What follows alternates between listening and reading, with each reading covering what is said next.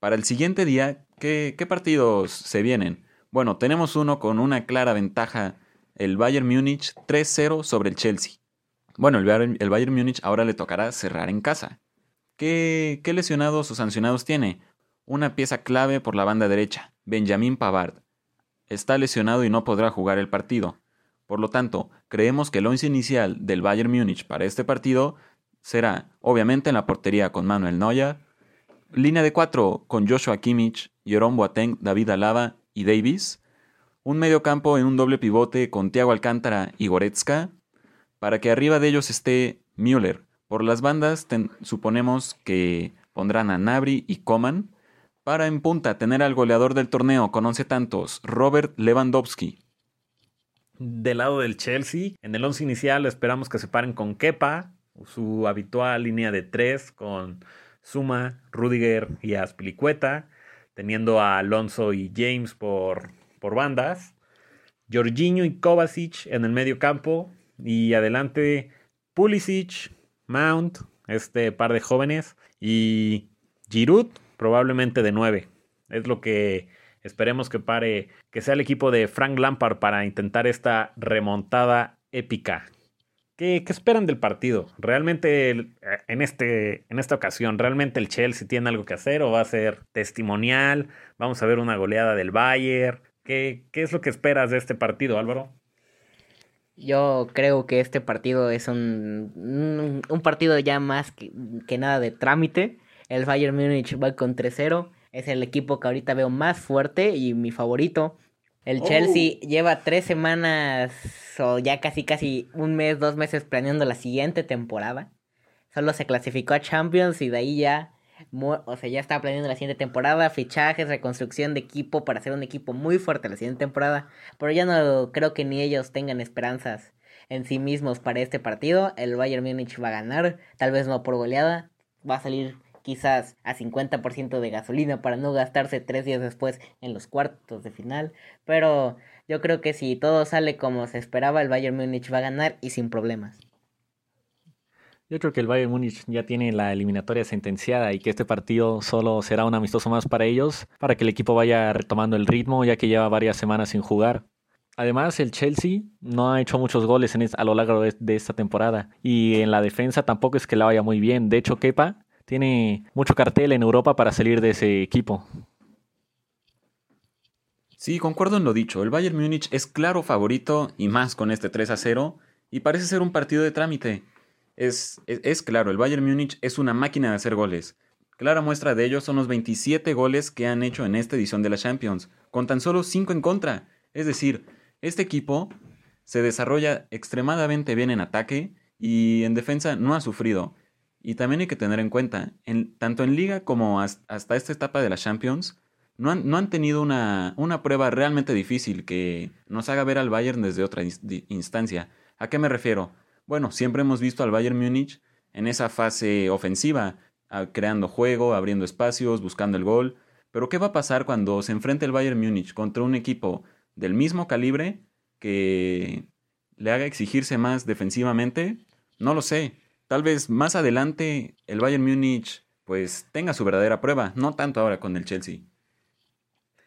Yo no sé qué tanto le cueste la defensa al Bayern Múnich. Realmente eh, han encontrado en Alaba un central bastante confiable, Boateng, que es cierto que con los años pues ha ido perdiendo digamos esa calidad, pero todavía es un central pues, de clase mundial que se mantiene ahí por algo. Y por la banda tienen a a este joven sensación, Davis, ha venido a, adueñarse de la lateral izquierda del Bayern Múnich y estoy seguro que estará ahí por años. Yo veo una defensa bastante sólida, sobre todo porque físicamente son muy potentes. Yo creo que el Bayern va a pasar esta eliminatoria sin problema. El Chelsea, lamentablemente, pues dará su pelea. O sea, son unos chicos jóvenes. Eh, la siguiente temporada yo creo que que será la suya, donde podrán aspirar pues algún título importante. Pero en esta eliminatoria realmente, realmente ya no tienen mucho que hacer. Igual, el Bayern está hecho, el Bayern ya está pensando en otra cosa, ya lo del Chelsea es mero, mero trámite. La, el equipo del Bayern construido pieza por pieza es probablemente el mejor equipo del mundo actualmente. desde el delantero, que es el top 1 actualmente, hasta una defensa base, una defensa fuerte, excepto por Boateng, que hace tres años que no para nadie, pero de ahí en fuera todos se defienden. eh, Goretzka y Thiago Goretzka en este último año se puso más fuerte, entonces esa fuerza con la calidad que de por sí ya tenía hace de que pueda liberar muchísimo a Thiago y dar bastante fútbol para arriba. Por lo tanto, el Bayern yo creo que equipo que se le ponga, equipo que el Bayern es favorito. Entonces ves al Bayern como campeón, Álvaro, como favorito. ¿Es así? El Bayern para mí es campeón. Es campeón, si no es el Bayern, va a ser el City, pero el Bayern yo creo que va a ser el campeón y yo creo que ganando todos los partidos sin esforzarse demasiado. Uy, ahí Álvaro, yo te corrijo un poco, porque yo creo que el campeón estará entre el FC Barcelona o el Manchester City, ya que el Barcelona ciertamente en Champions y más en los partidos de vuelta siempre le ha costado mucho mantener sus resultados. Además, se les caracteriza por ser un equipo a veces sin ganas. Y pues yo confío en que podrán llevar a cabo una buena eliminatoria y a ver si, si ganan ellos o el Manchester City. Pues el Bayern Múnich de verdad es un equipo que, que ha desplegado un buen, un buen fútbol. Y aprovecho para lanzarles una pregunta un tanto polémica que hemos visto estas semanas, eh, donde vimos que el balón de oro pues de este año será cancelado y muchos veían a Lewandowski como claro candidato. ¿Qué piensan ustedes? ¿Creen que este era el año de Lewandowski? ya vimos cómo la bota de oro pues se le escapó de último momento, pero ¿creen que Lewandowski era este era su año para ser por lo menos un finalista en el Balón de Oro? Bueno, hablando de premios como el Balón de Oro, sabemos que siempre va a haber polémica. ¿Polémica por qué? Porque no sabemos qué es lo que se toma en cuenta para dar, para dar un premio como este. Si hablamos de calidad, de, de fútbol, de magia, los románticos siempre dirán que Messi. Messi por las cualidades que tiene un jugador que, que puede marcar la diferencia en todas las facetas del juego. Si lo vemos por los goles, bueno, algunos me dirán, para eso está la bota de oro. Los mismos que me dirían que Lewandowski sería claro favorito para ganar el balón de oro de este año si no se hubiera cancelado. Lewandowski se le canceló el balón de oro un mes antes, porque si se lo hubieran cancelado un mes después, salen 500 personas en Polonia a protestar si el Bayern hubiera ganado la Champions. Porque si el Bayern gana la Champions, segurísimo se lo ganaba Lewandowski, no hay de dos. Fue el mejor jugador de ese equipo, lo hubiera llevado a una Champions, una liga, dio el mejor año de su carrera, ya a una edad muy, muy mayor. Así que yo creo que sí, si el Bayern gana la Champions, Lewandowski ganaría seguro. Yo creo que mientras Lionel Messi y Cristiano Ronaldo estén jugando a un gran nivel, ellos siempre serán los grandes candidatos a ganar el balón de oro, simplemente por todo lo que hacen dentro del campo y también por lo que hacen fuera del campo. Siempre animan a su equipo, son, son los líderes del equipo y bueno, marcan una infinidad de goles. ¿Y de qué calidad? Pues sí, parece ser que este era el año donde Lewandowski va a tener una posibilidad real de estar en esa terna final. Y veremos qué desempeño termina teniendo el Bayern en esta Champions League, donde pues ya lo vemos en cuartos de final, un partido de trámite. Veremos cómo termina, terminan las cosas para el Chelsea en esta eliminatoria. Y bueno, el último partido a analizar, pero no menos importante, FC Barcelona contra el Napoli. ¿Cómo quedaron en la ida? Bueno, 1-1 en el San Paolo. Ahora, ahora el Barcelona será local, pero un Barcelona que genera muchas dudas, no solo por el, por el juego desplegado después del regreso al fútbol, sino por los lesionados y sancionados. Un equipo que tiene muchas bajas, no sabemos realmente, bueno, no creo que ni siquiera se tiene, esté seguro de un 11. Por ejemplo, tenemos a Arturo Vidal sancionado, Busquets sancionado, Lesionados tenemos a Araujo, Umtiti y Dembélé. Bueno, Dembélé creo que nunca, más bien este año no ha sido tomado en cuenta para cualquier alineación ah. titular. Y Griezmann que es duda para llegar al partido. veremos si llega. Entonces, ¿cuál pensamos que será el once inicial probable del Barça? Bueno, Ter Stegen en la portería, un 4-3-3, la línea de 4, Semedo, Piqué, Lenglet y Jordi Alba. Eh, para suplir a Busquets, ¿quién se desempeñará de contención? Bueno, Iván Rakitic, de 5. enfrente de ellos, de interiores, de Jong y Ricky Puch. un joven sensación de la cantera del Barça que parece que después del confinamiento ha podido desplegar el fútbol que siempre quiso. Arriba, Lionel Messi, Suárez y Ansu Fati, que al igual que Rique Puig, están siendo el corazón de este nuevo Barça, que más bien son la esperanza en los aficionados de que este Barça se desarrolle de buena manera. Frente tiene al Napoli, que a diferencia del Barça, la única baja de peso realmente sería Manolas. Te puede salir casi casi con el 11 titular y en un momento no tan bueno, pero tampoco el Barça. La alineación sería Meret, Hisash, Maxikovic, Koulibaly y Rui. Tres en el medio campo, Deme, Fabián y Shelinski. Y tres arriba, Insigne, Mertens y Callejón. Realmente, el gran problema del Barça este año ha sido que en los lesionados tiene más dinero ahí metido que el 90% de las alineaciones titulares del otro equipo. Por lo tanto, el Barça seguramente va a salir con un con Sergi Roberto de medio campo. No creo que metan a Ricky Puch. Está muy verde para un partido así. Ansu Fati yo creo que tampoco, pero si no está Griezmann va a tener que ser él porque no van a meter a Braithwaite. Entonces yo creo que este va a ser un partido el partido más parejo de todos el, pero no por bueno, sino porque va a ser un partido donde todos van a tocar en el medio campo y va a haber cero tiros a puerta. Sí, bueno, recordemos que el Barcelona tiene la ventaja y no tendrá prisa en anotar un gol, aunque ciertamente tendrá mucho tiempo la posesión del balón. Y bueno, con su delantera claramente marcaron un gol y más en el Camp Nou, en donde es en donde mejor se desempeña esa delantera con Messi, Suárez y Ansu Fati, que además de todo, con un Ter Stegen que en las últimas jornadas ha estado de una manera impresionante, será muy difícil para el Napoli, y más si todavía no tiene una referencia de muy alta calidad en ataque, será difícil anotarle un gol al Barça. En mi opinión, este partido sí es el más, el más parejo. De hecho, sí, sí, si el Barcelona fuera visitante en este partido, yo daría como favorito al Napoli. Pero jugando en el Camp Nou, realmente pues el Barcelona es, es donde, donde se hace fuerte. Yo no sé, en el medio campo sí tengo mis dudas. Yo sí veo a Rakitic como en, como cinco en la posición de Busquets, de Young a su lado. Y como decías bien, Mau, el, corazón de este Barça han sido Ricky Puch y Ansu Fati. Sobre todo Ricky Puch, eh, desde, desde que regresamos del confinamiento, ha sido la energía, esa capacidad de desmarque, el, el nuevo aire que, le ha, que ha encontrado Setién para su medio campo. Y aunque sea un partido difícil, aunque sea un partido de octavos de final de Champions League, yo veo a Ricky Puch como titular y creo que la mayoría de aficionados del Barça lo están pidiendo como titular. Sí, siguiendo en la misma línea, no sé, Álvaro, ¿qué, más esperarías que jugaran Ansu Fati y Ricky Puch? Esta es la prueba que necesitan para por fin entrar en el primer equipo ya de una manera permanente. Sí, el Barça ha generado muchas dudas, dudas que no solo vienen del campo hacia afuera, sino problemas desde la directiva. Este Barça creo se tiene que replantear muchas cosas. Me parece que la política de fichajes tampoco ha sido del todo correcta. La plantilla se ha visto corta, con lesiones y sanciones.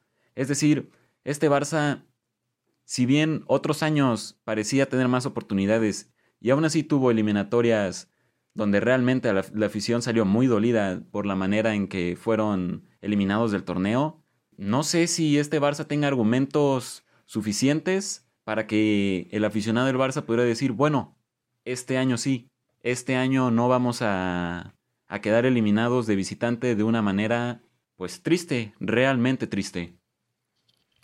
Yo quisiera primero que nada analizar el partido como dos peleas de dos equipos que no están en su mejor momento están muy lejos de estarlo. Por lo tanto, yo creo que el partido se puede resolver en quién no se equivoca. Porque si el Barça sale nervioso, como en los últimos 40 partidos de Champions que han jugado, donde sale nervioso, sin querer casi casi jugar, nada más que se acabe el partido y saber cuál es el marcador, ahí se podría aprovechar bastante el Napoli, porque no hay que olvidar que una Roma donde su mejor jugador era Seco, o sea, no es ni Insigne ni Mertens, era Seco, les fue y les metió tres. Por lo tanto, si el Napoli sabe jugar, puede sacar un buen resultado. Lo que más pesaría es el estadio. Yo no sé de eso, porque el Barcelona, eh, la última vez que perdió en una eliminatoria directa en Champions fue aquel 3 a 0 contra el Bayern München en la temporada 2012-2013. Así que han pasado varios años desde que el Barcelona no pierde de local en estas etapas. Y pues con eso yo daría como claro favorito al Barcelona para enfrentarse en cuartos de final Y bueno, eso ya se hablará después. Está todo por verse. Y bueno, el Napoli, sí, pobrecitos. Aunque no haya muchas, muchas posibilidades en ellos, pues lo intentarán y lucharán hasta el final. Pero ¿cómo dices que no hay posibilidades para el Napoli?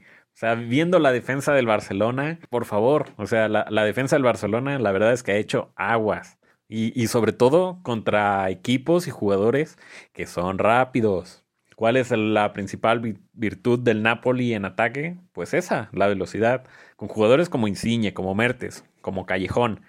Teniendo a Fabián en el medio campo, Estoy seguro que van a buscar las espaldas de los centrales y de los laterales. Y en la banca recordemos que tiene Napolitano y nada más y nada menos que al Chucky Lozano, que el cual no tiene garantizado minutos. Pero, pero Andrés, la velocidad es el fuerte del Napoli y es la debilidad del Barcelona. Ahí recaen muchas probabilidades de que el equipo italiano salga victorioso del Camp Nou.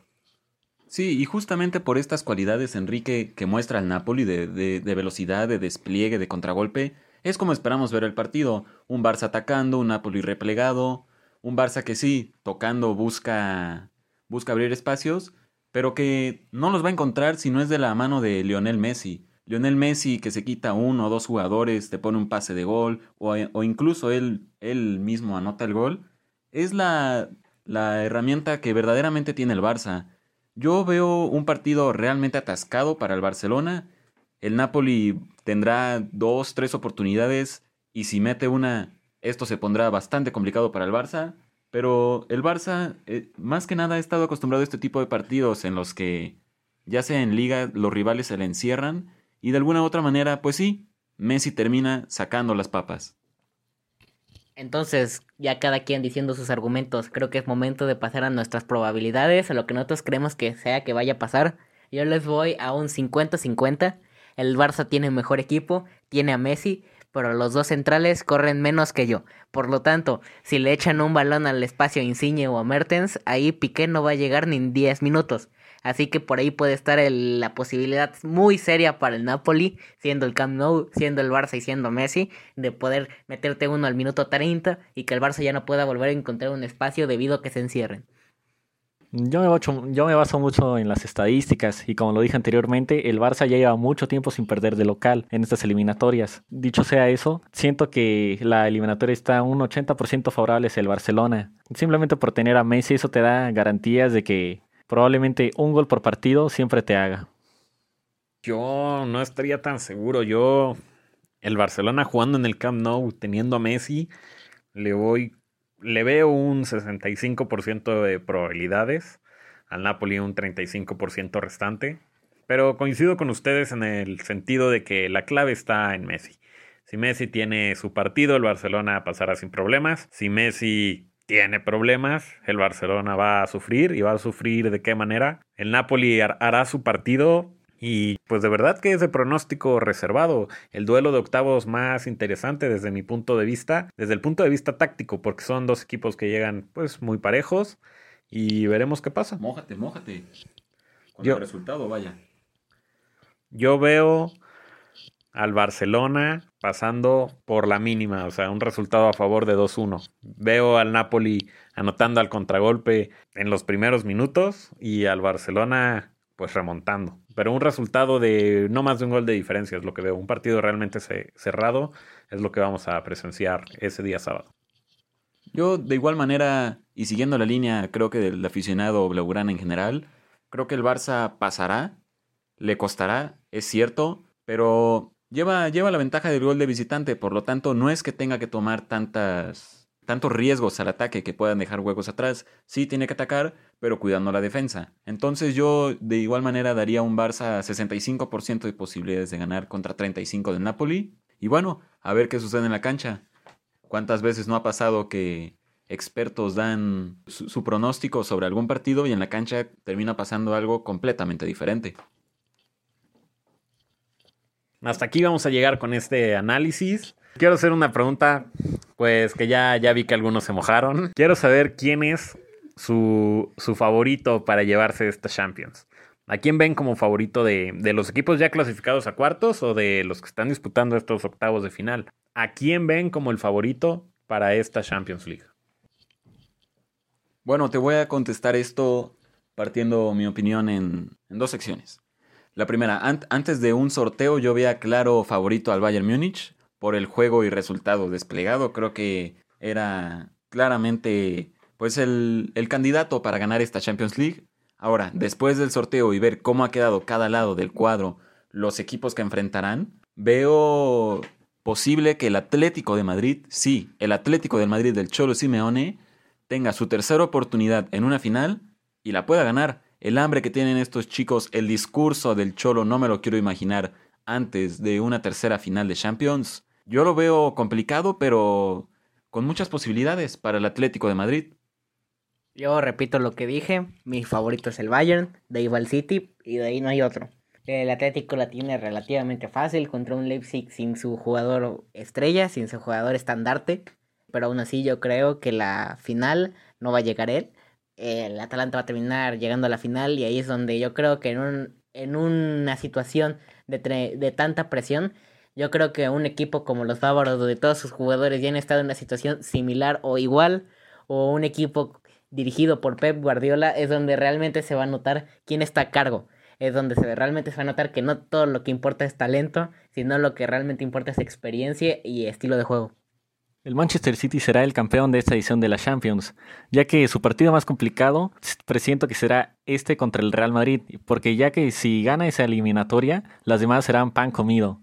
Yo veo como favorito, pues también al Atlético de Madrid por, por el sorteo, por ese lado del cuadro. Creo que, que tienen el suficiente fútbol como para llegar a, a, una posible final. Pero como aficionados hay un equipo que, que nos gustaría que fuera el caballo negro de esta edición, como es el Atalanta. Han desplegado un fútbol durante la temporada muy atractivo. Y para los que no han tenido el gusto de verlo, de seguirlo, habrá que, habrá que verlos contra el PSG. Yo no descarto una sorpresa en, ese, en esa primera eliminatoria y el Atalanta pues abrirá sus alas y veremos hasta dónde llega este equipo italiano revelación.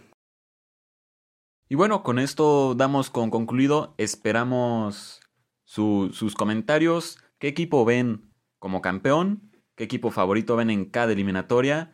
Y bueno, sin más, me despido. Muchas gracias a los tres. Enrique. No, muchísimas gracias. Vamos a ver, pues qué tal, qué tal se desarrollan estas eliminatorias y esperemos que después de finalizados estos partidos estemos aquí de nuevo para, para analizar lo que resta de la Champions League. Igual lo mismo, muchas gracias por su tiempo. Esperemos sobre todo que sean partidos lindos, no aburridos, buen fútbol, rápidos, muchos tiros, sobre todo, y que al final su favorito sea el que gane. Muchas gracias a todos. Bueno, ya nada más esperar y a disfrutar la Champions, que es el que es en donde están los mejores partidos a nivel mundial. Muchas gracias, esperemos haya sido de su agrado, muchas gracias por el tiempo y nos vemos en la próxima.